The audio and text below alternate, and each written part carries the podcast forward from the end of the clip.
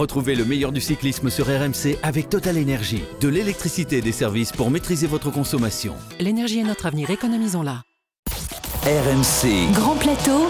Christophe Cessieux. Salut à tous, la doyenne est une vieille dame indigne. Et oui, pour ses 107 ans, Liège-Bastogne-Liège, l'une des plus anciennes courses cyclistes, s'est accordé ce week-end un petit coup de jeunesse en s'offrant un Golden Boy nommé Tadej Pogacar. Le Slovène, qui non content de devenir le plus jeune vainqueur du Tour de France en septembre dernier, est aussi devenu l'un des plus jeunes lauréats de la classique wallonne. Mais où s'arrêtera ce diable de Pogacar, cannibale en devenir? On en débattra dans un instant dans Partie de Manivelle. Le Slovène, qui par la même occasion a privé notre Julien National d'un incroyable doublé Flèche-Liège, c'est rageant, mais c'est ainsi. On tirera le bilan de cette saison des classiques où le trio Van Aert, Van Der Poel, Philippe devait tout casser.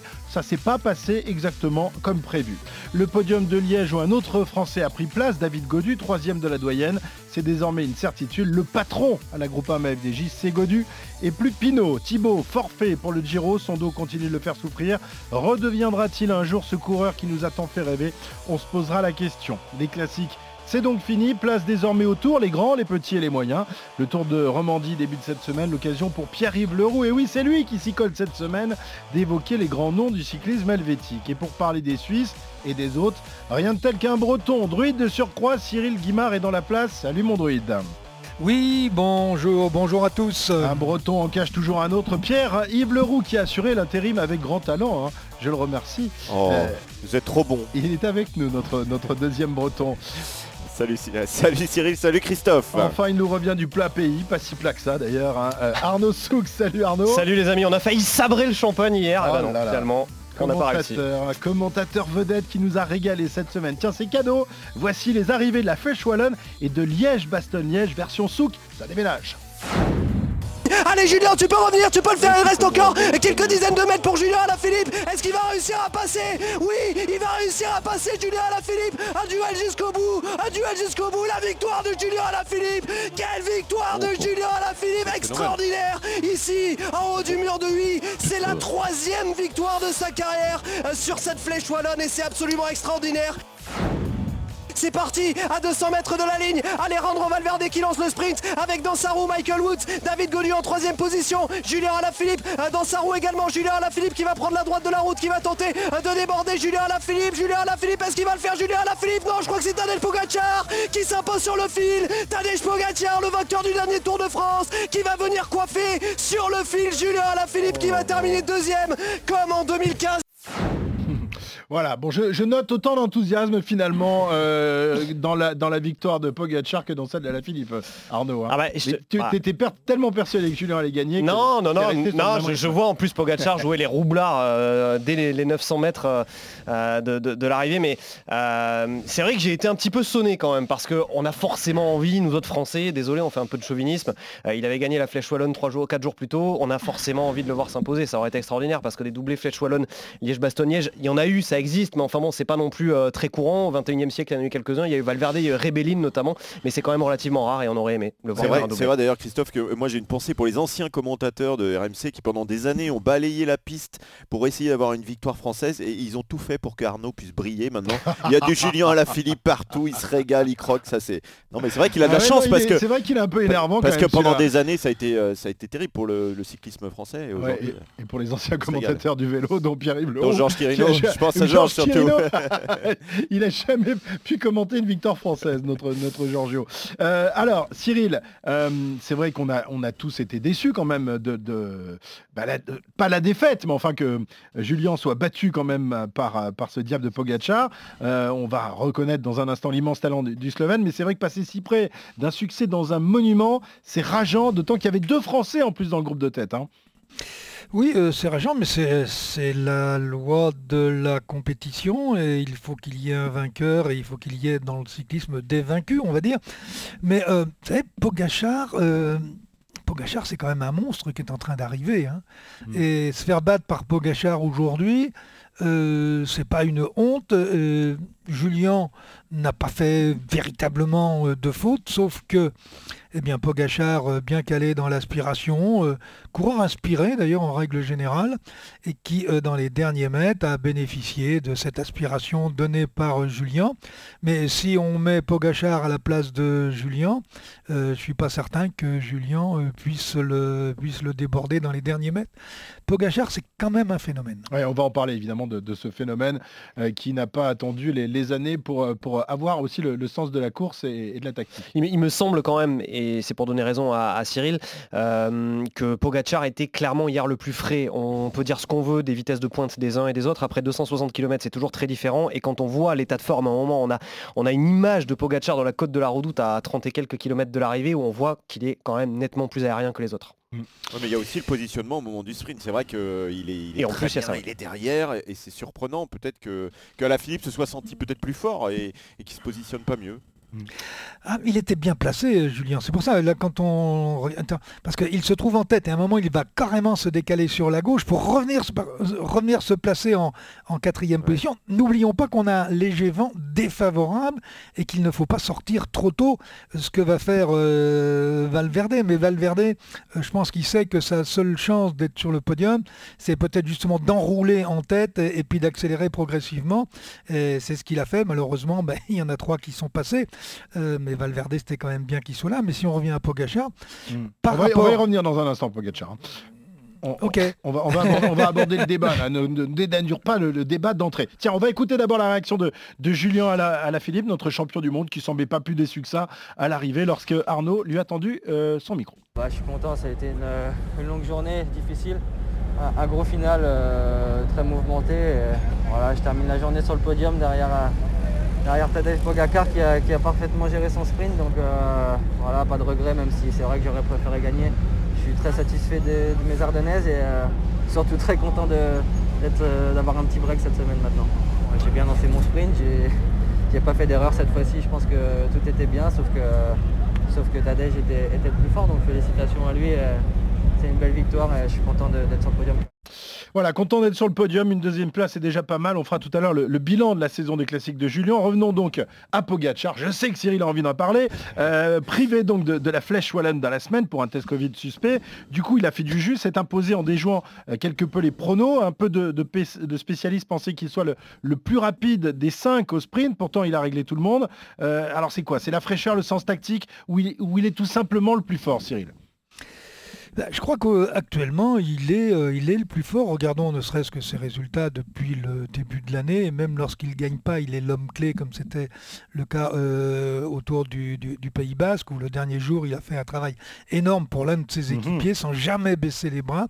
Alors, c'est un coureur qui est assez surprenant parce qu'il est serein dans toutes les circonstances. Il reste calme partout. Jamais vous le voyez euh, énervé. Je parlais du tour de, euh, du Pays Basque où à certains moments on aurait pu euh, voir quelqu'un qui à un moment s'énerve un petit peu. Eh bien, pas du tout. En course, il fait, il fait pratiquement jamais de faute. Et puis, par rapport à sa notoriété, il a quand même gagné le Tour de France, il reste dans une grande simplicité. On a l'impression que sa, notoriété aujourd'hui, il est en train de devenir une star, eh bien ça ne le touche pas plus que ça. Il reste euh, humble, simple, et ça c'est quand même assez extraordinaire. Mmh. Pogacar qui continue donc d'épater le monde du cyclisme, c'est déjà son sixième succès de la saison, euh, sans compter le Tour de France en septembre dernier. Ce gars-là est tout simplement incroyable et d'une précocité quasiment unique, Arnaud. Hein. Oui, alors euh, on sait hein, que la, maman de Tadej Pogacar est professeur de français en Slovénie, on peut le dire. Et hier que le Slovène a lui été professeur des Français en Wallonie, de tricolores devancés sur la ligne et regardés de haut par l'un des benjamins du cyclisme mondial sur le podium de la doyenne, à la Philippe et Godu, une sorte de pied de nez éternel au pays à la langue de Molière dont il ne parle pas un mot mais qu'il aime euh, titiller, voire arpenter pour se forger un palmarès de tous les records de précocité. Pogacar devient à 22 ans et 217 jours le plus jeune vainqueur de Liège-Bastogne-Liège depuis le Frenchie Bernardino en 1977. Il y a 7 mois déjà la veille de ses 22 ans, Tadej Pogacar euh, devenait le plus jeune vainqueur du Tour de France depuis 1904. Deux courses, le Tour de France et Liège-Bastogne-Liège, qu'il est par ailleurs très rare de gagner coup sur coup. Tadej Pogacar est devenu seulement le quatrième coureur de l'histoire à réaliser cette performance et le plus jeune parmi ces quatre-là. Je vous donne juste les trois autres Ferdi Kubler, Eddy Merckx et Bernard Hinault. Bref, 22 ans est déjà un monument, 22 ans est déjà un Tour de France, sans oublier un Tour de Romandie, Tirreno Adriatico, un UAE Tour, euh, trois étapes sur euh, le Tour d'Espagne. Et le coureur, dit-on, a en plus une marge de progression assez euh, importante, notamment sur les efforts lactiques, courts et violents. Alerte, crack ce Poggi. On risque d'en entendre parler encore pendant longtemps. Voilà, des stats incroyables. je sais, Cyril, que tu as connu toi aussi des talents précoces. Est-ce que malgré tout, tu es bluffé par le jeune Slovène Est-ce que tu penses qu'il est appelé à durer? Parce qu'évidemment, débuter comme ça, c'est bien, mais va-t-il s'inscrire dans la durée? Bah, c'est la question qu'on pose à chaque fois qu'on a quelqu'un de relativement jeune qui arrive avec euh, des résultats significatifs, et, ceux de Tadej Pogachar euh, le sont. Alors, Bluffé, euh, oui, parce qu'on se demande toujours, il faut peut-être euh, une certaine maturité pour arriver. Le problème, lui, c'est que la maturité, il l'a déjà. Et il faut quand même déjà savoir qu'en junior, il terminait troisième du championnat d'Europe. Euh, en 2019, il gagne déjà le Tour de l'Algarve, la Californie. Il, va au Tour d'Espagne, il vient troisième au général, il gagne trois étapes. C'est-à-dire que ça fait depuis, depuis 2018, on le voit arriver sans qu'il y ait le la moindre indicroche, sans qu'il y ait le mmh. moindre passage à vide. Et puis cette sérénité, c'est ça qui est bluffant.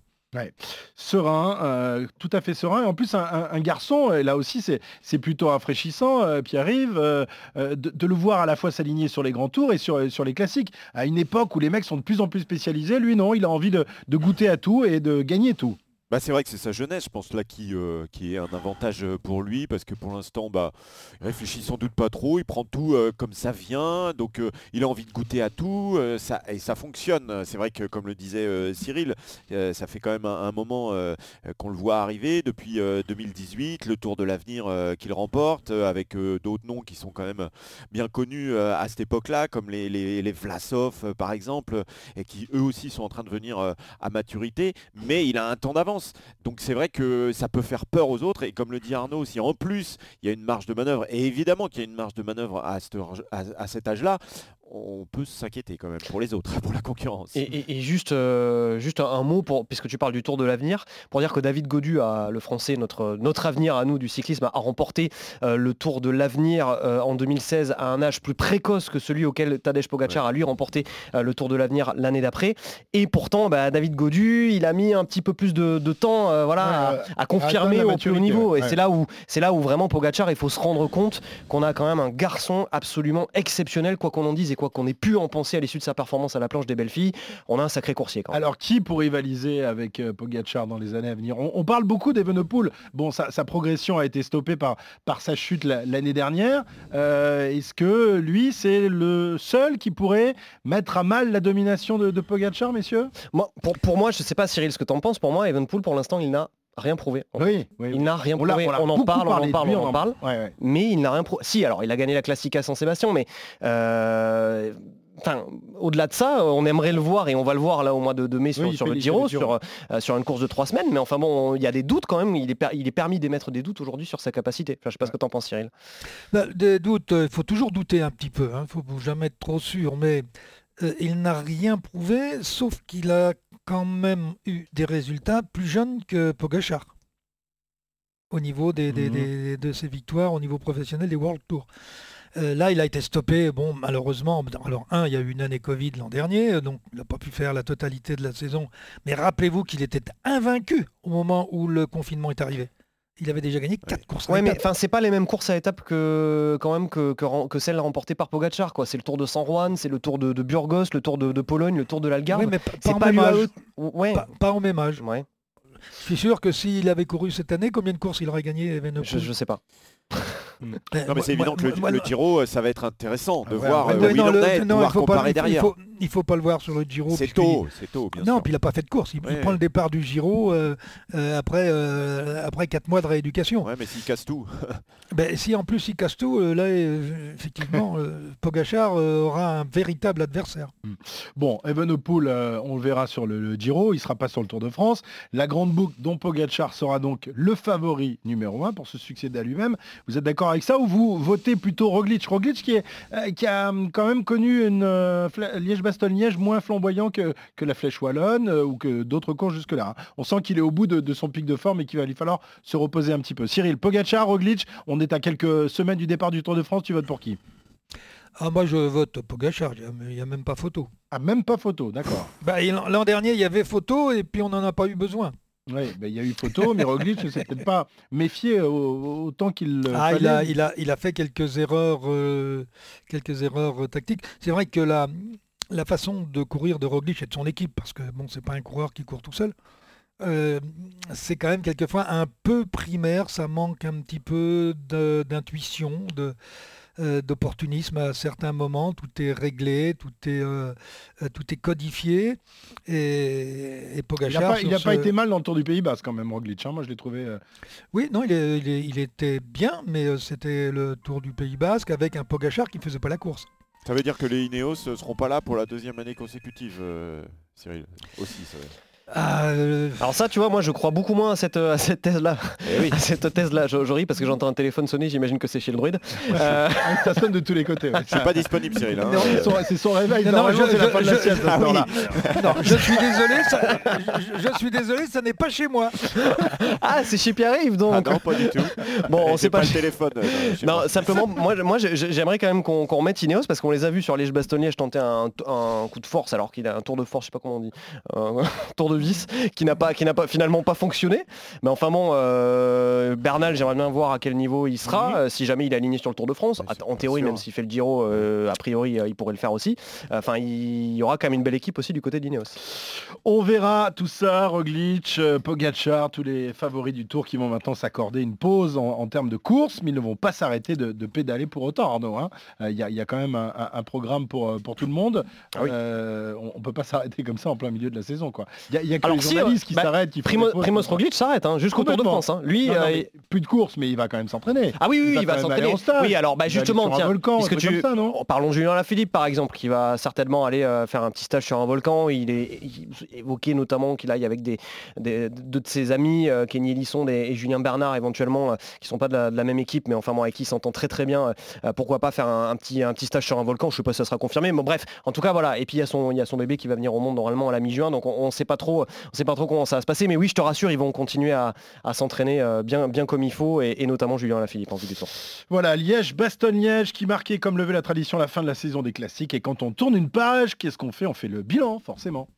RMC, La partie de Manivelle. Des classiques qui devaient voir triompher le trio infernal, hein, Van Aert, Van Der Poel et la Philippe. Trois cadors qui pensait-on allait laisser que des miettes aux autres. Mais au final, aucun des trois ne s'est imposé dans un monument ce printemps. Alors, quel bilan euh, faut-il tirer de, de leur printemps? Décevant ou satisfaisant?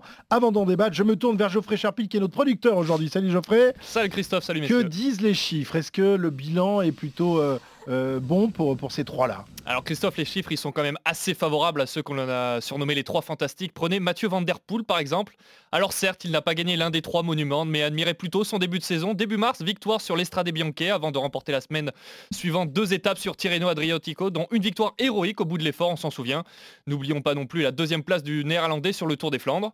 De son côté, Van Aert, lui, a profité de la succession des classiques pour monter en puissance. Quatrième sur l'Estrade Bianche, troisième sur Milan-San Remo. Le coureur de la Jumbo-Visma a ensuite réalisé le doublé Gand-Evelgem et Amstel Gold Race. Le dernier fantastique, lui, il est français, c'est Julien Alaphilippe, dont on attendait monts et merveilles. Sa première partie de saison fut un peu en dessous de ses années précédentes. Mais sur la semaine ardennaise, c'était son grand objectif. Il fut le plus régulier avec cette sublime victoire sur la Flèche Wallonne et une deuxième place donc sur Liège-Bastogne-Liège. De jolies lignes au palmarès des trois ogres. Malgré l'absence de victoire sur un monument, ça montre aussi, messieurs, la densité du peloton en cette saison 2021, après une année 2020 nécessairement tronquée par la pandémie sanitaire. Alors, il y a des belles victoires, comme euh, nous l'a dit euh, Geoffrey. Est-ce que, vous, vous- pour, pour vous, il n'y a pas un petit peu de déception quand même? Vous auriez pas aimé voir l'un de ces trois-là remporter un monument, pas- non? Bah, y a Bah pas non, on, on les, on Ah, les J'aurais bien aimé voir Julien. Alaphilippe remporter Oui, un monument. bien sûr. sûr, qu'on Ouais, aurait aimé voir. Mathieu Van Der Poel triompher, mais euh, enfin, excuse-moi, je t'ai coupé la parole, Pierre-Yves, mais enfin, je suis je suis d'accord avec toi. Moi, je suis pas déçu, au contraire. Au Ah contraire. non, parce que on, on les a quand même vus euh, quasiment euh, partout. euh, Mhm. et ils ont animé les courses. euh, ils ont fait des, enfin des quand vous partez à 40-50 km, vous pouvez pas être sûr de gagner à l'arrivée. Il y a eu du suspense sur ces courses-là. Ils sont quand même pas tout seuls dans le dans le peloton, donc C'est ça. ils ont ils ont fait euh, ce qu'on attendait d'eux et ils ont même dominé ce début de, de saison. Ils ont fait honneur à leurs Non, maillots mais respectifs. Pierre, je Pierre- dirais. Pierre- Pierre-Yves, le débat, c'est pas qu'ils ont fait honneur à ce qu'on attendait d'eux. Justement, on attendait plus. Ouais. C'est exactement l'inverse. On attendait plus, Pierre-Yves. Mais non, mais Le problème, c'est qu'on attend, on, on attendait On plus attendait parce trop. qu'on a oublié qu'une course, ça ne se réduit pas à trois coureurs. Voilà. Eh oui. Et, et- et- et- et pour euh, continuer sur le, le palmarès, rappelez-vous, Milan-San Remo, parce qu'il y a quand même quelques invités de valeur qui sont arrivés. Jesper Stuyven, Milan-San Remo. Asgreen, Tour des Flandres. Et on peut même ajouter Van Barle à travers les Flandres Mm. et Pitcock, la flèche Brabanson. Ouais. Ils sont pas que tous les trois. Et effectivement, le, le, le- le- le- le- le bilan de leur euh, victoire ou de place d'honneur euh, de podium laisse quand même euh, un rêveur. Ils ont quand même réussi leur début de saison. Ils ont été accrochés. Et bien, tant mieux. Pitcock, il, Pitcock, il se bagarre avec Van Aert et Van, Poel, Van Der Poel euh, sur le cyclocross, donc euh, il a le droit d'en gagner une enfin. j'ai envie Oui, il de a dire. 21 et ans, encore, lui il est tout hein. jeune. Et, et puis, euh, il faut pas oublier que euh, Asgreen, il est de l'équipe d'Ala Philippe. euh, voilà, il, il faut aussi que Ouais. les coéquipiers gagnent un moment. Moi, je pense qu'en plus, Van Der Poel, il n'a pas du tout la même lecture que nous euh, de, de, de ce que peut euh, constituer une victoire sur le Tour. Oui, enfin, il est certes, il serait certes content d'avoir euh, fait le doublé sur le Tour des Flandres, mais bon, enfin, le jour où il a été battu, moi, j'ai- pu inter- l'interroger après, il n'avait pas l'air d'être beaucoup plus abattu que ça. Euh, je pense qu'il retiendra euh, aussi bien, qu'il aurait aussi bien retenu une victoire sur le Tour des Flandres que sa victoire sur Tirreno Adriatico, qui était absolument magistrale devant Pogacar au bout de l'effort, où il s'échappe parce qu'il a froid. C'est un coureur comme ça, voilà, qui, qui a envie d'aller faire du cyclocross parce que ça l'ennuie de courir Ouais. en peloton. Lui, il a juste envie d'être sur un vélo et de s'éclater. Je pense que je, je suis pas sûr, Cyril. je- moi, je me pose vraiment la question est-ce qu'ils ont vraiment la, la lecture comme ça de- de- d'une course beaucoup plus importante que les autres? Est-ce que Philippe aurait été démentiellement plus heureux, par exemple, de remporter Liège-Bastogne-Liège que euh, la Flèche Wallonne? Oui, je pense Ah que oui. parce, qu'il, Ah oui. parce que c'est une course qui manque à son palmarès. Oui, d'accord. Et que la flèche, il a déjà Oui, gagné deux fois. oui. Il l'avait déjà gagné deux fois. Oui, mais est-ce qu'il aurait été démentiellement plus heureux? Moi, personnellement, j'en Bah, suis pas. la, la- la- la question que je me pose, c'est que j'ai écouté, euh, j'ai écouté euh, l'interview que tu as fait après l'arrivée de Julien. Hmm. Euh, je suis quand même très surpris de sa réaction après l'arrivée. Alors qu'il a annoncé partout qu'il rêvait de gagner cette course, il se fait battre et finalement il était content d'être battu. Enfin, moi je le ressens comme ça. Je- enfin, C'est de l'affichage, Je sais pas. Je- c'est du bluff. euh, je, je, je sais pas si. Enfin, je ne connais pas un coureur de ce talent, avec ce tempérament, qui, si on lui a pas appris à répondre par cœur certaines questions, Ouais. euh, c'est c'est pas le discours qu'on attend d'un coureur qui a tout fait pour essayer de gagner, qui est battu à la régulière, rien à reprocher à l'adversaire, qui disent, euh, mais qu'à aucun moment ils disent, oui, je suis déçu parce que je la voulais vraiment. Euh, moi, je trouve que ça manque de, spontané- de spontanéité. Moi, je crois qu'il est très heureux de faire honneur à son maillot de champion du monde. C'est vraiment ce que je ressens dans, dans les interviews que j'ai pu faire de lui. Ça n'enlève pas certainement de la déception, mais il a envie de faire honneur à ce maillot de ce maillot arc-en-ciel. Mais Et- ça, n'empêche pas qu'il peut être déçu. Oui, mais Et je pense qu'il a envie de montrer un fair play, euh, un fair play et finalement une bonne. hum- Voilà, enfin, je pense que c'est un, garçon qui se pose assez peu de questions finalement et qui est tellement heureux tout simplement d'être sur un vélo avec ce maillot-là. Quand, quand il avait été battu au championnat du monde, lorsque tu étais son, son patron, Cyril, tu, tu- tu avais senti beaucoup plus de, de déception euh, chez Julien? Ah, c'était- c'était plus naturel, oui. Ouais. Oui, il était déçu, oui. Ah ben oui. Et oui. là, il exprimait sa déception. Parce que c'est vrai qu'on on le voit pas souvent déçu. Il l'exprime pas souvent, en tout cas au micro, moi je trouve. Bah, systématiquement, on est dans le laudatif. Mhm. C'est-à-dire qu'il faut être bien, il faut dire qu'on a du plaisir, Ouais, etc. Oui, c'est ce qui dégage en général de toute Mm, façon. Très bien. Côté français, le bilan quand même, euh, mis à part euh, Julien, il n'est pas mauvais non plus dans, dans ses euh, classiques. Euh, le taulier français, c'est donc Julien, mais il est plus tout seul. Anthony Turgis a fait une très belle campagne, marquée notamment par une deuxième place sur Kurn, Kurn Brux- Bruxelles-Kurn, huitième sur le Tour des Flandres et plein d'autres accessites. Il lui manque encore un, un petit quelque chose pour se mêler à la lutte avec les cadors. Et puis, il y en a un autre qui a pointé le bout de son nez, breton, David Godu, sur le podium de la doyenne, en compagnie du vainqueur du Tour de France et du champion du monde, excusez du peu. Euh, ça valait bien une Ah, échappée. c'est- un beau podium. Ah, C'est un magnifique podium. Ça valait bien une échappée, mais une vraie échappée, hein, pas une pour montrer le maillot. Ça. RMC, l'échappée. Alors il s'est pas échappé ce, dimanche, bien content de, pouvoir prendre la roue d'ailleurs des, des Alaphilippe, Pogacar, Valverde et Matthews, le groupe de la gagne. Malheureusement, euh, celle-ci lui a échappé, même s'il s'est arraché au sprint pour prendre la troisième place et monter sur la boîte. Le petit Godu aux anges dès sa descente du podium, d'autant qu'il avait, euh, il y avait un autre enjeu en cas de podium, un pari gagnant, il en a parlé à Arnaud. Ouais, ouais, j'ai gagné un pari. J'ai un pote qui m'avait dit euh, si tu fais 7 heures, si tu fais, euh, si tu fais un podium sur les Ardennaises, euh, je viendrai faire 7 heures avec toi. Du coup, il va être obligé de venir. Il fait pas de vélo Ah, il en fait très très peu. il est pas bien. il est pas bien là. 7 heures. Pas du tout. il faut le suivre, hein, David. Hein.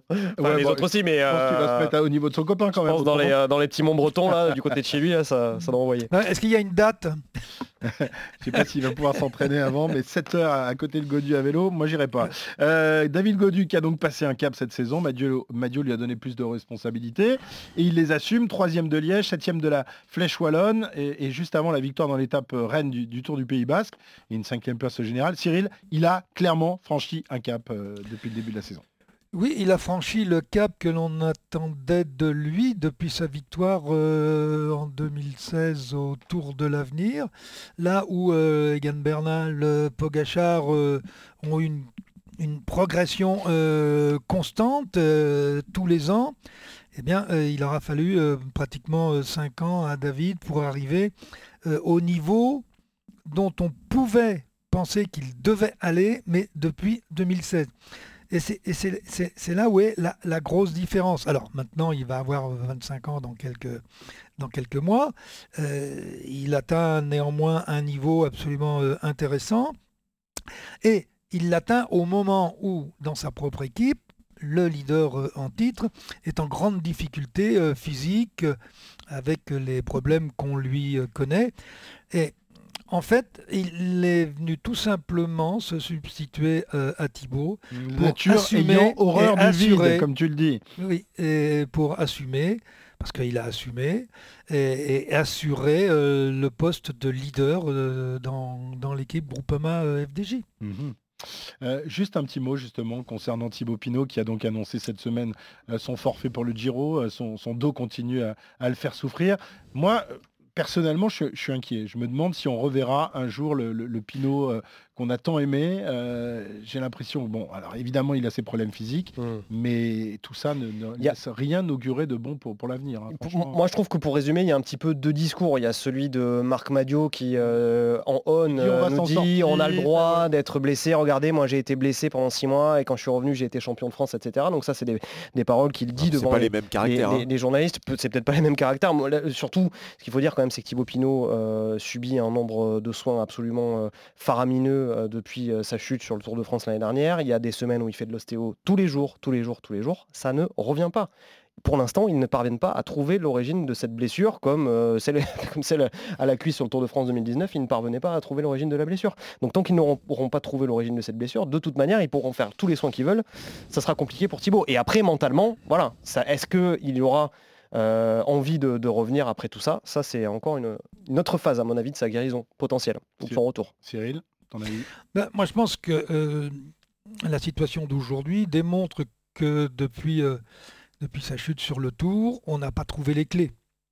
Et donc, il va falloir, j'ai presque envie de dire, euh, se remettre autour d'une table, se remettre en question euh, sur la méthodologie peut-être de recherche.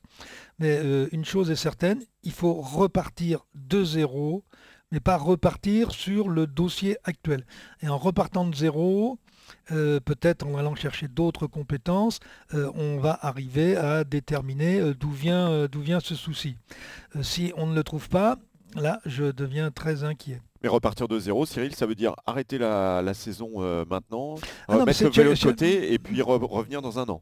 Voilà, c'est euh, pour moi euh, repartir de zéro, c'est repartir avec une blessure et on remet en place un autre protocole. Il ne faut pas repartir sur le même protocole puisqu'on n'a pas trouvé. Donc c'est vraiment une remise en cause intellectuelle de, de la recherche des causes de ces problèmes. Et c'est revenir à 32 ans.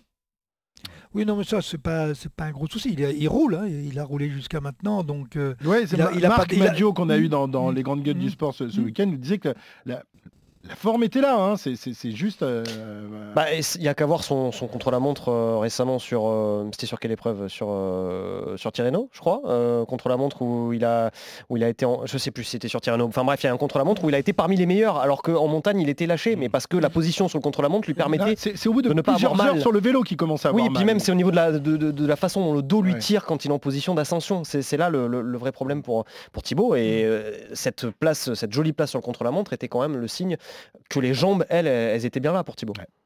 Thibaut Pinot, donc forfait, ne prendra pas le départ du Giro le 8 mai prochain. Euh, il y en aura d'autres, en revanche, qui seront au départ de ce Tour d'Italie. Et pour ceux que le Giro rebute et qui n'ont pas envie de partir en stage, il y a aussi le Tour de Romandie qui débute ce mardi pour 6 étapes en terre suisse romande, 684 km au programme et un beau dénivelé de 12 500 mètres, de quoi satisfaire les grimpeurs de tout poil. Le vainqueur sortant, enfin celui de 2019, hein, parce qu'il n'y a pas eu de course l'an dernier, Covid oblige, Primoz Roglic ne sera pas au départ. En revanche, euh, Guerin Thomas est annoncé, tout comme le Colombien Miguel Angel Lopez qui fera ses débuts sous euh, ses nouvelles couleurs, celles de la Movistar, sans oublier non plus Chris Froome dont euh, Pierre Amiche rêve évidemment tous les jours. Enfin, il y aura euh, les régionaux de l'étape dont Marc Hirschi, la petite merveille suisse, ainsi que les deux Helvètes de la bande Amadio, Kung et Reichenbach, tous sont les héritiers des grands noms du cyclisme suisse. Si vous les avez oubliés, c'est pas très grave. Pierre-Yves Leroux s'est penché euh, dans euh, les grands livres poussiéreux et autres bandes magnétiques défraîchies pour nous rafraîchir la mémoire justement. C'est l'heure de la rétro-poussette. C'est à Zandvoort, en Hollande, que se déroule le championnat du monde de cyclisme. André Darrigade est le plus rapide au sprint. La rétro-poussette. On a presque l'impression que le cyclisme suisse est né en 1947 avec la création de ce Tour de Romandie. À peine la flamme allumée, que le feu d'artifice s'est déclaré. Pendant près d'une décennie, l'Helvétie va marquer son empreinte d'une croix blanche. Car dans le vélo, il n'y a pas que les pays du Benelux, il y a aussi la Suisse, pays du bénéfice, comme disait Blondin car à l'aube des années 50, deux hommes vont s'opposer dans un duel proche de celui que nous connaîtrons 15 ans plus tard entre Poulidor et Anctil. Deux styles différents entre Ferdinand Kubler, vainqueur du Tour 1950, et Hugo Koblet, vainqueur de la Grande Boucle l'année suivante. Maurice Vidal, directeur du magazine Mémoire Sprint, décrit le premier comme un diable aussi noiro, violent, désordonné, diabolique que l'autre était blond, doux et harmonieux. L'aigle et la colombe en somme, ou plus précisément le fou pédalant et le pédaleur de charme. Ferdi Kubler, deuxième du championnat du monde en 49, troisième en 50, remporte le maillot arc-en-ciel en 51 à Varese en Italie. Vincitore della Freccia Vallona, della Liegi-Bastogne-Liegi, del Giro della Svizzera e del campionato svizzero, Ferdi Kubler è un vero campione del mondo. Blondin, encore lui. Il était superbe, ce coureur vêtu d'écarlate, flamboyante, sa tignasse ruisselante de sueur tombant sur son front à la manière d'un saule pleureur, le masque et le muscle affûtés au scalpel lorsqu'il prenait ses relais rageurs et relançait l'enthousiasme de ses compagnons de fugue. Face à lui, Coblet, le pédaleur de charme. Premier non-italien à remporter le Giro en 1950, le bel Hidalgo s'impose sur le Tour de France en 1951, mais aurait pu le perdre sur une erreur de chronométrage. Lors de l'étape contre la montre entre la Guerche de Bretagne et Angers, Coblet s'aperçoit qu'on s'est trompé d'une minute sur son temps. Il devance Bobet et copie de plus de 59 secondes une fois l'erreur corrigée. Résultat, 12 cyclistes ne sont plus dans les délais et donc éliminés. Entre Brive et Agen, Coblet s'échappe seul pendant 140 km. À l'arrivée, il déclenche son propre chronomètre, plus rassuré par la précision suisse que ceux des drôles de coucou français. Il attendra le peloton 2 minutes 35, largement de quoi se recoiffer avant de monter sur le podium. L'homme a un appétit d'ogre et pas seulement pour les victoires. Est-ce vrai que vous mangez deux poulets tous les jours avant de partir? Non, pas seulement deux poulets, quelquefois encore deux, deux beefsteaks. en plus Non, non, ça, on change un peu le menu tous les jours. Mais très bon appétit. Très bon appétit. Pas d'ennui d'estomac pendant le tout. Jamais rien, non Rien. Magnifique, ça c'est une belle constitution. Après avoir remporté trois tours de Suisse et un tour de Romandie, le pédaleur de charme quitte le tour 54 par la petite porte de la 13e étape. Blondin toujours. Le long d'un champ anonyme de blé, haut et de luzerne, Hugo Coblet, dont les moissons sont faites depuis longtemps, a quitté le Tour de France. Fille pâmée qui guettiez son passage du haut de vos balcons et qui cherchiez en vain, comme la fiancée du cymbalier, à retrouver la plus haute figure du cortège parmi les rescapés de la croisade montagneuse et qui espériez toujours, vous pouvez refermer vos volets, le bel Hugo ne passera pas et les cymbaliers sont passés. Kubler poursuivra lui ce tour 54 qu'il terminera deuxième derrière Bobet. Après deux victoires sur Liège, deux sur la Flèche, trois tours de Suisse et deux tours de Romandie, Ferdi abandonne dans le tour 55. Le Ventoux l'aura rendu fou. Après avoir attaqué dans les premières pentes du Mont Chauve, Géminiani le prévient. Attention Ferdinand, le Ventoux n'est pas un col comme les autres. Ferdi non plus, pas coureur comme les autres. Las, zigzagant, brinque balance sa grande carcasse sur le géant de Provence, le Suisse à la dérive, pousse des cris sur la fin de l'étape à plus d'une demi-heure du vainqueur et s'écrie Ferdi, il est trop vieux, il a mal, il s'est tué, Ferdi s'est tué dans le Ventoux. On ne reverra plus les deux cas sur le tour que tout opposera même dans la mort. Coblette décède à 39 ans dans un accident de la route sans la moindre trace de frein, alors que Kubler, moniteur de ski puis commerçant, profitera jusqu'à 96 ans de ses souvenirs et pourra même donner quelques conseils. Je conseille euh, d'abord à M. Pourville de faire une fois bande de Romain, peut-être tous les matins avant le déjeuner. Avant le déjeuner 100, 150 km. Avant le déjeuner? Ah, il faut savoir. Il faut plus fumer. Il faut Fini avec le cigare. Je fume, fini. ah, je fume juste un peu.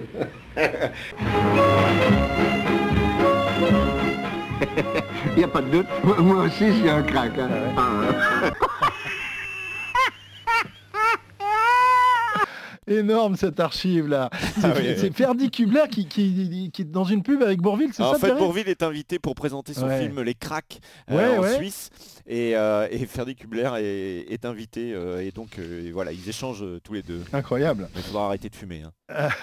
il est trop vieux, Ferdi, il est trop vieux, énorme aussi dans, dans le Ventoux. Ah. Cyril, est-ce que tu gardes souvenir bah, Tu étais tout jeune à l'époque, mais euh, Kubler, Coblette, la rivalité, c'est un peu la même qu'entre Bartali et, et, et Coppi ou entre Anquetil et Poulidor, mais côté suisse. hein, c'est incroyable ce duel. Oui, alors moi je n'ai pas de souvenir de euh, coureur puisque j'ai commencé véritablement à suivre le cyclisme et le Tour de France qui partait de Nantes, c'était en 57. Donc ils étaient déjà euh, à l'aube de leur... euh, de- de- de- à, à- à- à l'aube, non. à la retraite, retraite, déjà. ouais. Euh, donc je n'ai pas connu. En revanche, euh, j'ai euh, j'ai connu euh, Kubler quand il venait sur les tours de Romandie ou les, ou les tours de Suisse en tant qu'invité ou commentateur. Garçon toujours avec un grand sourire, affable, un, personnage, intéressant, mais en tant que coureur, je ne les ai pas connus. Mais ça devait être, formidable ces, années-là. Regardez, vous aviez Kubler, Koblet, vous aviez Copy, Bartali, et juste un tout petit peu derrière, à partir de 53-54, Bobet, Antil. Vous vous rendez compte tous les couples qu'il y avait là qui se détestaient, c'était absolument extraordinaire. Incroyable rivalité, euh, messieurs, on parle, on parle et on oublie de regarder le roadbook. Euh, bah oui, sachez que nous approchons du dernier kilomètre. Intégral Tour, la flamme rouge. Et les derniers kilomètres à 800 mètres aussi euh, sur la doyenne. Richard Carapace qui tente le coup de force en solitaire. Une descente, un virage au loin. L'occasion de récupérer pour l'équatorien. Tranquillou bilou. Le coureur d'Ineos s'assoit sur le cadre en position aérodynamique pendant 5 secondes et 70 dixièmes. Il y a main, mais non, il n'y a pas main. Trop tard, la patrouille des commissaires en a fait son affaire. Position Moritz, monsieur. L'œil du divisionnaire, tel une Bionix prothèse oculaire, verra désormais le premier à bouger le cul de la selle. Carapace est disqualifié, perd 25 points UCI et paiera 1000 francs suisses d'amende. Moritz, plus malin, a terminé dixième. Ah ouais mais le règlement c'est le règlement. À 500 mètres de la ligne, Eddy Merckx, le quintuple vainqueur du Tour de France, se dit euh, sceptique quant à la capacité de Remco Evenepoel de jouer la gagne sur euh, le Tour d'Italie. Invité euh, de l'émission de radio belge Vivacité, le cannibale a expliqué que Evenepoel de retour d'une grave blessure n'avait pas encore assez couru pour espérer jouer le podium face à une concurrence assez relevée cette année sur le Tour d'Italie. 250 mètres, Tom Dumoulin ayant mis sa carrière en suspens. On attendait de connaître le nom de son remplaçant chez Jumbo pour parcourir les routes du Tour. Deuxième du Tour du Pays Basque. Eh bien, le prometteur Jonas Vingegaard a été choisi. Le Danois rejoint Tenissen, Kuss, Kruijswijk, Roglic, Martin, Gessink et Van Aert. Dream Team. Et puis les derniers coups de pédale, Christian Prudhomme au micro de RMC Sport a confirmé cette semaine que la grande boucle se déroulerait bien aux dates prévues du 26 juin au 18 juillet, et ce malgré la tenue des élections régionales et la persistance de l'épidémie de Covid-19. Le patron du Tour, plus évasif sur la possibilité de voir du public et dans quelle mesure au bord de la route cet été, on devrait en savoir un petit peu plus au début du mois de juin. Alors, cette victoire, tu l'attribues à qui, euh, Cyril Qui t'a qui t'a le plus bluffé dans ce dernier kilomètre? Eh bien, euh, la position d'Eddie Merckx euh, par Eddie rapport Merckx. à... Ou de Richard Carapace. Non, non, celle d'Eddie Merckx. C'est la position d'Eddie Merckx. Celle oui, d'Eddie oui, Merckx. Euh, par rapport effectivement à Evenepoel et sa capacité à- de, de- de briller sur les routes du Giro. Euh, en fait, c'est deux cultures qui, qui s'opposent. À l'époque de Merckx, qui était aussi euh, la mienne, eh bien, euh, il était important d'accumuler euh, un minimum de jours de course pour être dans l'allure. Mais on n'avait pas tous les outils qui sont à la disposition euh, des coureurs euh, aujourd'hui, on va dire les ordinateurs, les GPS, les capteurs, euh, qui permettent de maîtriser l'entraînement et d'arriver en très bonnes conditions au départ des courses, même sans avoir couru ou très peu. Roglic va essayer d'en faire l'expérience sur le prochain Tour de France. Donc c'est c'est intéressant la position de Merckx. Messieurs, la ligne d'arrivée est franchie, direction le bus. Et massage, vous avez bien Bah, j'ai- hein. gagné, là, du coup. Ouais, Attends. t'as- ouais, t'as gagné. T'as- mis, un petit. La, la roue à, à Marc, Marc, il vote Merckx, alors on aura tout vu. hein. Il a oublié qu'il le traitait de petit rat quand même. Ça, il faut lui rappeler quand même. Euh, D'opéra, bien sûr. Merci les garçons, on se retrouve évidemment la, la semaine prochaine. On parlera du Giro d'Italia qui débute le 8 mai prochain. Bonne semaine, ciao Retrouvez le meilleur du cyclisme sur RMC avec Total Énergie. De l'électricité et des services pour maîtriser votre consommation. L'énergie est notre avenir, économisons-la.